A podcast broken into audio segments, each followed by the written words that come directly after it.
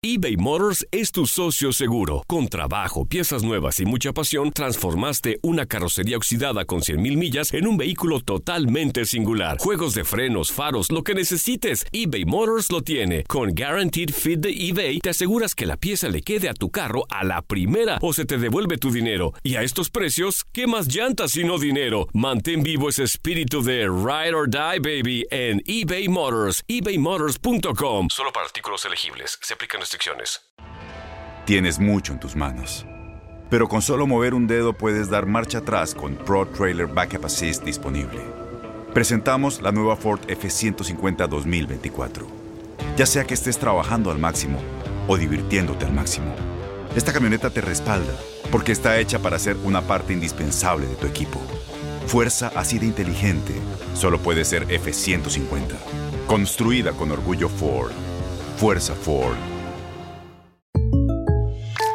When something happens to your car, you might say,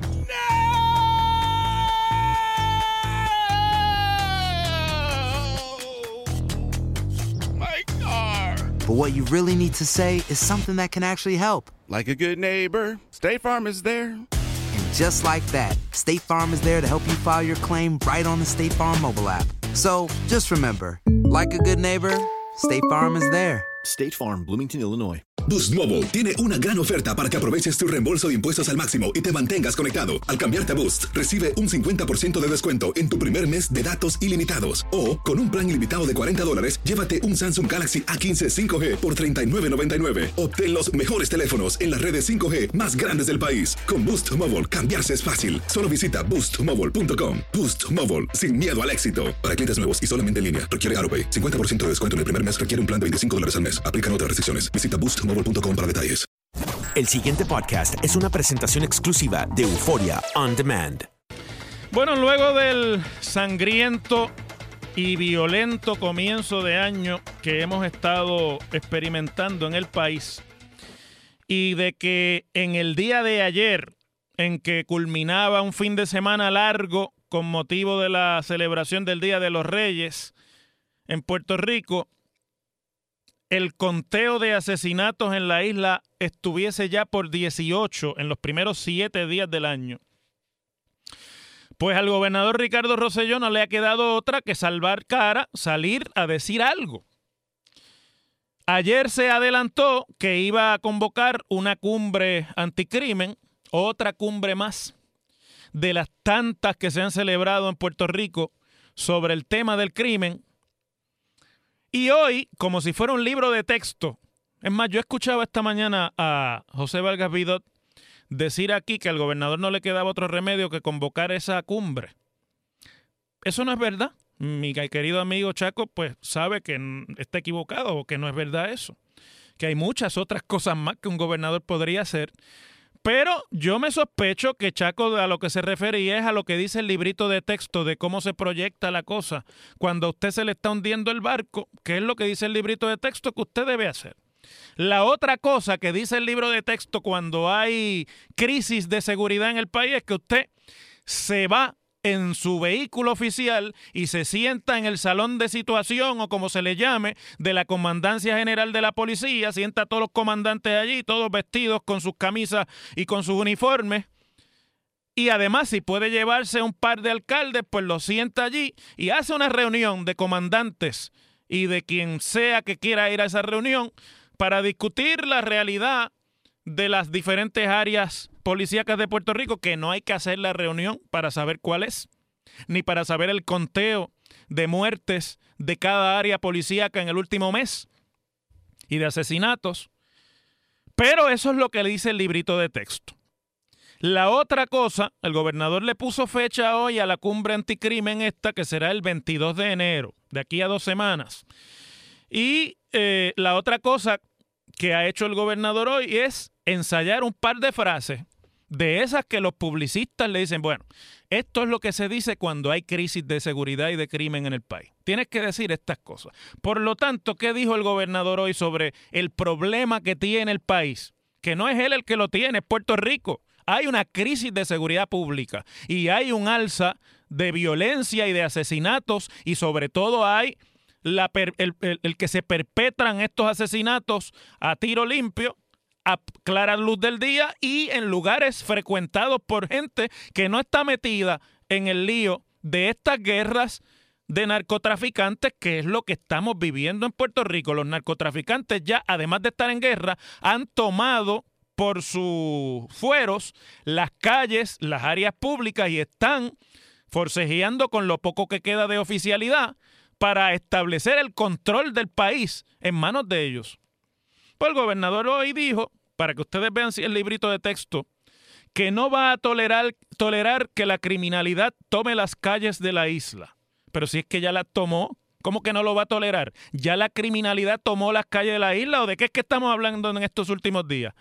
¿Cuáles son las, las descripciones de los últimos eventos y de los últimos asesinatos. Algo que ocurre eh, secluidamente, separadamente o escondida. No, es a plena luz del día y en las calles de Puerto Rico y en las áreas más neurálgicas. Así que eso de que no va a tolerar que los criminales tomen las calles del país o que la criminalidad tome las calles del país, pues usted sabe lo que es, ¿no? Decía un amigo mío allá en cuando yo estudiaba en la escuela, en escuela intermedia, que es donde uno empieza a ver esas cosas. Decía, eso es de la que pica el pollo. Usted póngale nombre a eso. Y además de eso dijo, no descansaremos hasta que haya seguridad para el pueblo. Bueno, pues va a tener que quedarse sin dormir varios días y varias semanas. Y la otra frasecita es, no voy a permitir que narcotraficantes le quiten la tranquilidad a la ciudadanía. Ya se la quitaron. Esto no es una cosa que va a pasar prospectivamente. El país entero está en ascuas porque no es que los narcotraficantes le van a quitar la tranquilidad al país, sino que los narcotraficantes están campeando por sus respetos a tiro limpio por las calles, por las avenidas y por las áreas públicas de Puerto Rico. A eso es que estamos enfrentados los puertorriqueños. Bueno, pues hoy, en una conferencia de prensa, se anunció que a esta hora en que ustedes y yo estamos conversando aquí en WKQ, habría una reunión convocada por el gobernador en el, cuartel, en el cuartel general de la policía en Atorrey con el alto mando del negociado de la policía, o sea, los coroneles, superintendentes auxiliares, eh, comandantes de área y comandantes de distrito, me imagino, de algunos de los lugares más álgidos, y con algunos alcaldes. Se han convocado para esa reunión a los alcaldes eh, Carmen Yulín Cruz de San Juan, José Aponte de la eh, José Aponte, perdón, de Dalmau de Carolina, Ramón Luis Rivera de Bayamón, Betito Márquez de Toa Baja, Félix Delgado Montalvo de Cataño, que le llaman, ¿cómo es que le dicen al alcalde de Cataño? El Cano. Willy Miranda Torres de Caguas, Mayita Meléndez de Ponce, Guillito Rodríguez de Mayagüez y Carlos Molina de Arecibo. Para que ustedes tengan una idea, pues son los alcaldes de las ciudades cabecera de distrito y de comandancias también, y algunos de ellos como Carolina, una de las áreas de mayor incidencia en esta ola de asesinatos a la clara vista y a la plena luz del día que estamos viviendo. Y entonces, pues allí básicamente se va a discutir, me imagino yo, las estrategias que van a utilizar en estos días para ver cómo le hacen frente a esa realidad. Pero mire, yo, yo creo que el análisis aquí requiere que nosotros hagamos un esfuerzo mayor que simplemente lo que está pasando en este momento, lo que ha pasado en, en estos últimos días, para que, un, para que nosotros podamos entender qué es lo que va a pasar. Esta no es la primera vez que ante una ola de asesinatos se cita alcaldes y se cita comandantes y se le sienta en la comandancia de la policía. Y no dude usted que muden a un comandante de área para otra y que algunos de los comandantes que mejor desempeño tienen en áreas donde la criminalidad no esté tan, eh, pues tan vamos a decir, es que la palabra no es donde no haya crisis, porque la crisis es en el país entero, pero donde no tengan los números que se tienen en estas otras zonas, eh, más problemáticas, pues a lo mejor lo mudan y lo ponen allí a ver que ensaye lo que trató de hacer en esa otra área. Ese, es el libro de texto. Y me imagino que entonces pues vendrán los alcaldes con la lista de señalamientos que tienen aquellos que decidan ir a la reunión. Habrá que ver cuántos de esos que yo les leí finalmente llegan a la reunión. Debieran ir todos, debieran ir todos porque aunque los alcaldes no son responsables de la seguridad pública, sí son responsables del orden público. Y el orden público es parte de lo que es una crisis de seguridad. Pero vamos a ver cuántos finalmente llegan y están en Puerto Rico. Y entonces, eh, pues allí los alcaldes llegarán con la lista de que en los cuarteles no hay gente, de que, por ejemplo, áreas policíacas donde han ocurrido asesinatos en estos días estaban los cuarteles con el retén y nada más, que el ausentismo es eh, alto en sus zonas policíacas porque los policías están trabajando no solamente bajo presión, sino también con molestias por el deterioro acelerado del clima de empleo y el clima laboral para la policía de Puerto Rico. Y de allí, me imagino que después de varias horas de reunión harán una conferencia de prensa y entonces se harán los anuncios de aquello que decidieron hacer en la supuesta eh, reunión esta de hoy eh, del alto mando con los alcaldes. Y pues va a ser el mismo anuncio de siempre. Hemos decidido reforzar la vigilancia en la zona policía catal. Eh, le he instruido al superintendente, que ahora se llama el comisionado de la policía, para que atienda con premura, para que se haga un esfuerzo de tal cosa, de vigilancia, lo que usted y yo sabemos que siempre ha ocurrido. Pero la realidad es que nosotros estamos sin recursos del Estado. Y no tenemos, mire, déjeme corregir un poco el récord aquí. No es que no hay recursos del Estado porque la Junta de Supervisión Fiscal no los quiere dar. Eso es mentira. Esa es la manera de buscar el culpable externo para todos los problemas a los que se tiene que enfrentar un gobierno. Entonces, ahora la excusa es que la Junta no quiere dar chavos para policía, que la Junta no quiere liberar chavos para las academias de la policía. Y yo no vengo aquí a defender la Junta. Si hay un organismo que ha probado ser mediocre en su desempeño de control fiscal, es la Junta de Supervisión Fiscal de Puerto Rico. Que debería volar en cantos, completa. No sirven, esa es la realidad. Pero la falta de recursos no tiene que ver con las decisiones de la Junta, porque la Junta lo que les ha dicho es, el dinero que hay es este y ustedes lo tienen que redistribuir y distribuir eficazmente para que atiendan las necesidades del país. Y tienes que haber determinado cuáles son los servicios esenciales. Bingo, uno de los servicios esenciales es la policía porque la situación fiscal del país, nos guste o no, tenga la culpa los gobernadores que la hayan tenido y los préstamos que se hayan cogido y demás, es la que es, no va a cambiar por estar echándole la culpa a otro. Y usted tiene que bregar con el problema que tiene. No es aceptable estar todo el tiempo apuntando el dedo para otro sitio, porque entonces usted no sirve para nada y el país no lo necesita. Entonces, yo escucho que es la Junta, la Junta, la Junta. No es la Junta, es la situación que tiene el país. Y si los chavos no dan, pero la seguridad es un asunto prioritario, usted tiene que tomar las decisiones presupuestarias necesarias para mover los chavos de un lado. Porque ¿cómo apareció el dinero para el bono de Navidad? Y qué bueno, ¿verdad? ¿Y cómo apareció el dinero para eh, no tener que recortar las pensiones? Ah, pues porque se está utilizando los chavos para eso. Bueno, pues entonces redirija el dinero de otras cosas para eso, porque no todo lo que el gobierno gasta son servicios esenciales. Pero es mejor decir que es que la Junta no le da a los chavos. ¿Ve? Y así pues todo el mundo tiene la culpa, menos los que se supone que están ahí para tomar las decisiones por usted y por mí. Para eso es que se elige un gobierno, por eso es que hay partidos que pierden elecciones y por eso se escoge a otros. Y por eso hay gobernadores que no revalidan o no tienen números para poder revalidar y el país le da la confianza a otros. No es para que usted esté diciendo, es que así siempre ha sido y el problema es aquel y el otro y menos yo.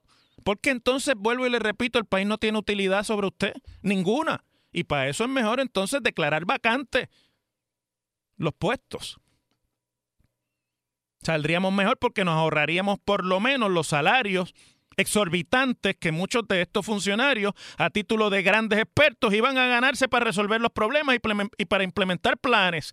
Y resulta que ni el plan, plan, plan, plan, plan, plan, ni el plom, plom, plom, plom, plom, plom han dado resultado y el país está sumido en una crisis de seguridad que es como, no lo digas y nadie se entera. Bueno, lo digan o no, el país sabe la que estamos viviendo.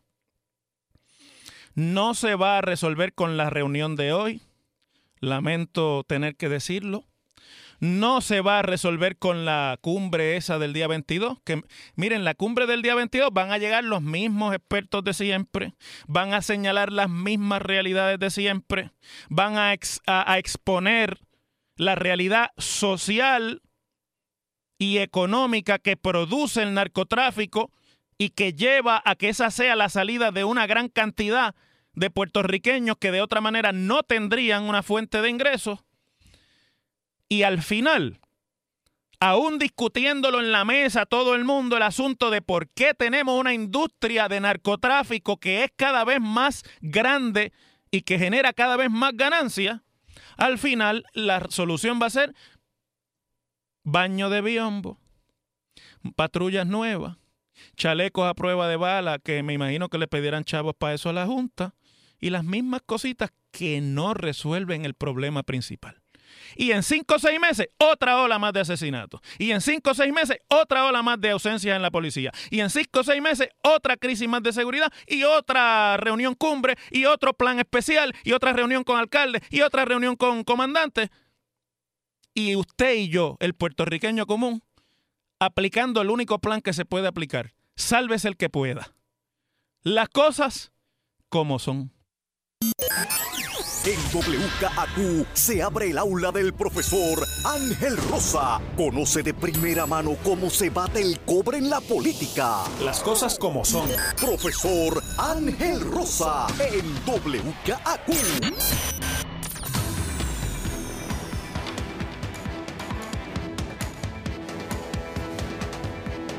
Bueno, el gobernador Ricardo Rosello hoy acaba de hacer unos anuncios en su equipo de trabajo en la fortaleza. Ustedes saben que el gobernador terminó el año diciendo, porque como, miren, vamos a poner esto en contexto. La ejecución en educación es la que es. La ejecución en salud a estas alturas del juego todavía no le han aprobado el plan de salud ni los cambios al plan de salud. Y no es que no se lo ha aprobado la Junta de Supervisión Fiscal es el gobierno federal para que puedan usar los chavos federales para financiar el nuevo modelo este de salud que se inventaron a final de año.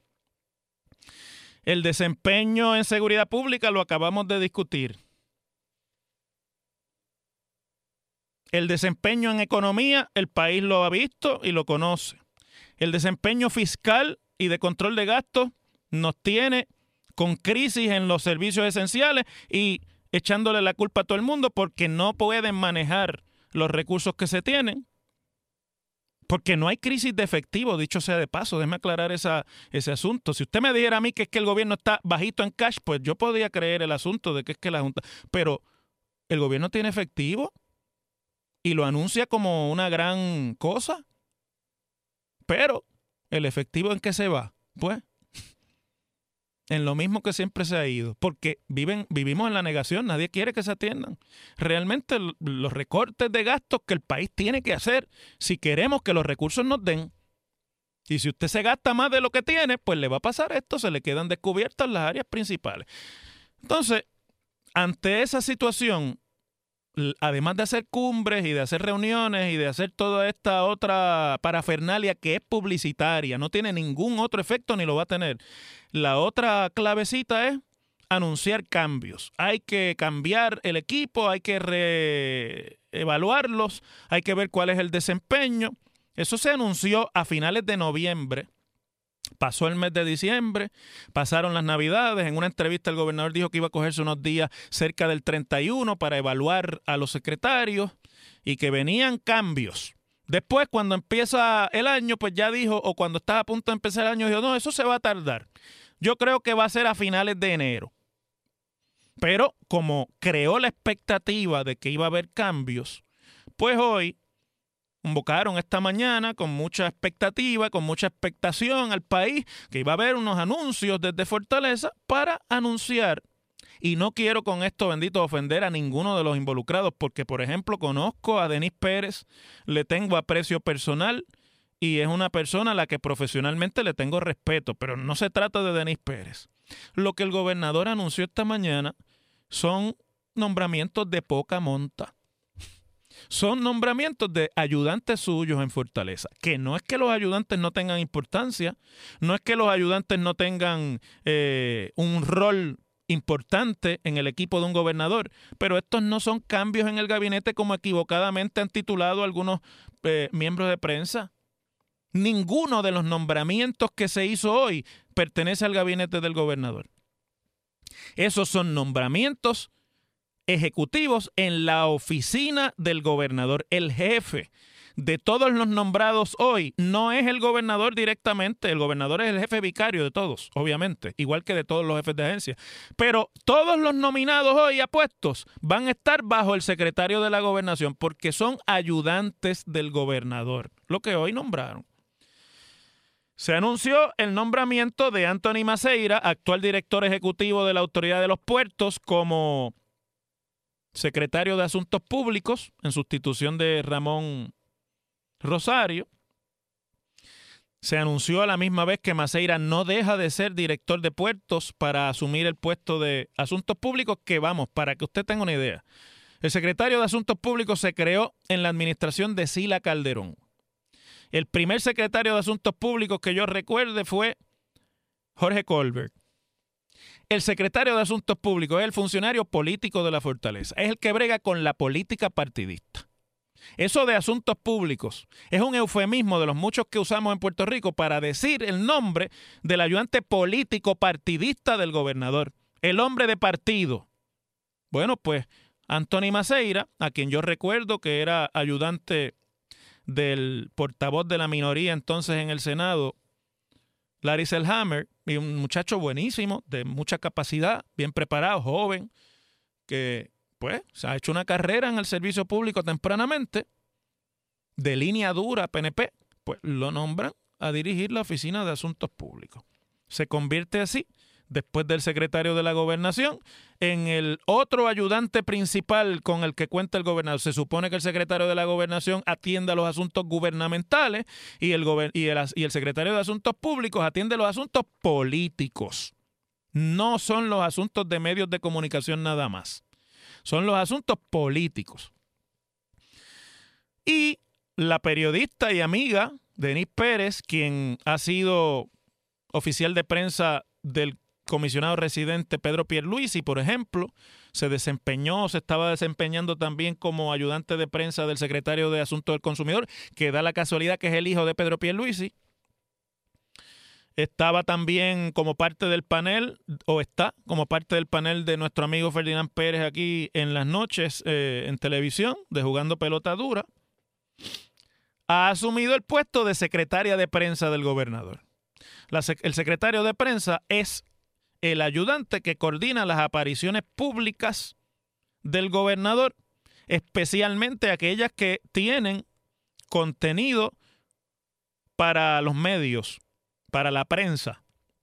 Es una oficina muy compleja que existe hace muchos años, desde siempre en Fortaleza, y que se le ha ido quitando con el tiempo responsabilidades. Antes el secretario de prensa corría el show completo y ahora pues se divide con otros de los ayudantes mucha de, lo que es la proyección pública de la oficina del gobernador y del gobernador. La, la, responsabilidad del secretario de prensa es la proyección pública del gobernador, no del gobierno, sino del gobernador. Pero como el principal portavoz del gobierno es el gobernador, pues obviamente va a tener que, junto con Anthony Maceira, que es el de Asuntos Públicos, trabajar mucho de lo que es la proyección del Ejecutivo y del gobierno en el peor momento, hay que decirlo.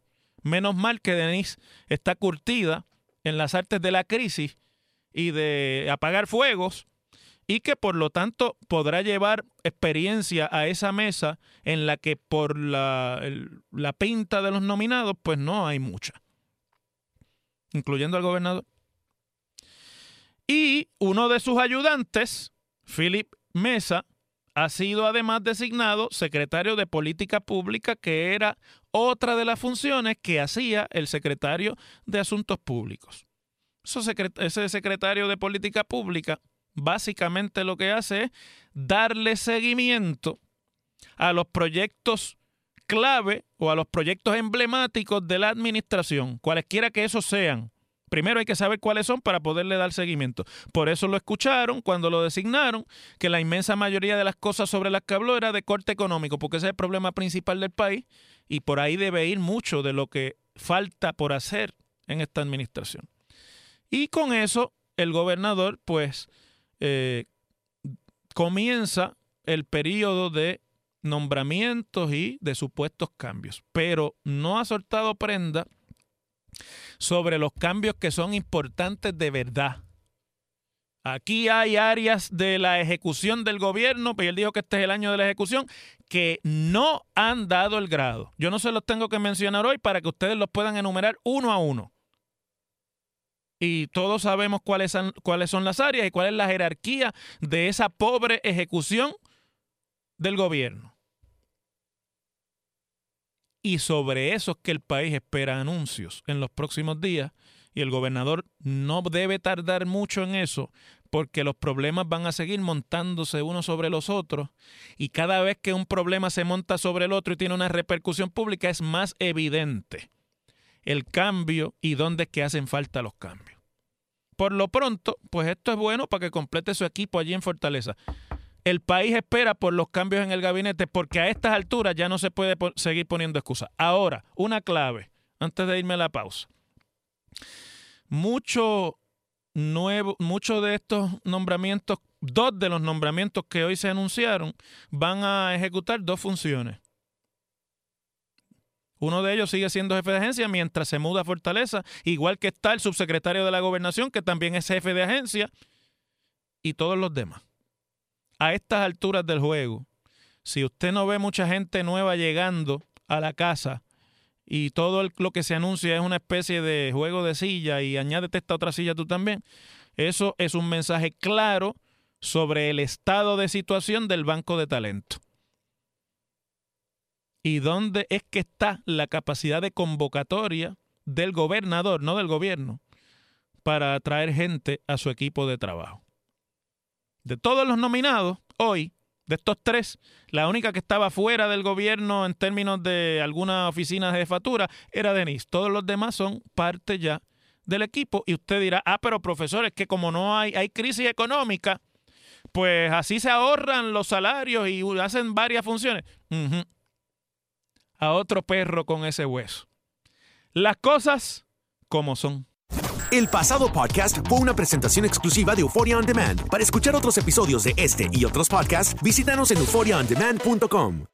Aloha mamá. Sorry por responder hasta ahora. Estuve toda la tarde con mi unidad arreglando un helicóptero Black Hawk. Hawái es increíble. Luego te cuento más. Te quiero. Be All You Can Be, visitando goarmy.com diagonal español.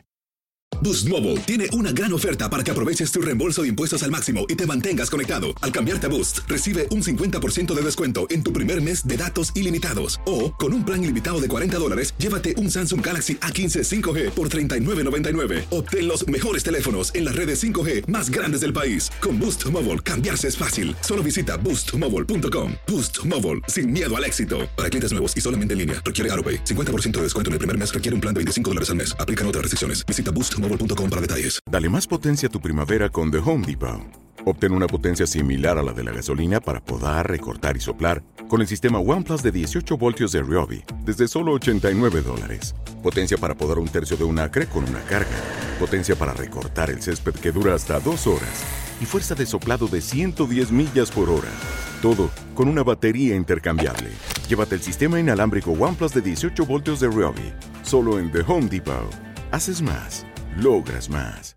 Este abril te invitamos a nuestra feria virtual Univisión Contigo rumbo a la universidad. Conéctate virtualmente con representantes de colegios y universidades en la costa este, desde Nueva York a Florida. Aprende sobre ayuda financiera, becas y otros recursos para continuar tu educación. Regístrate para asistir y para la oportunidad de ganar una tableta. Te esperamos en Univisión Contigo rumbo a la universidad del 3 al 9 de abril. Regístrate ya en univision.com diagonal universidad.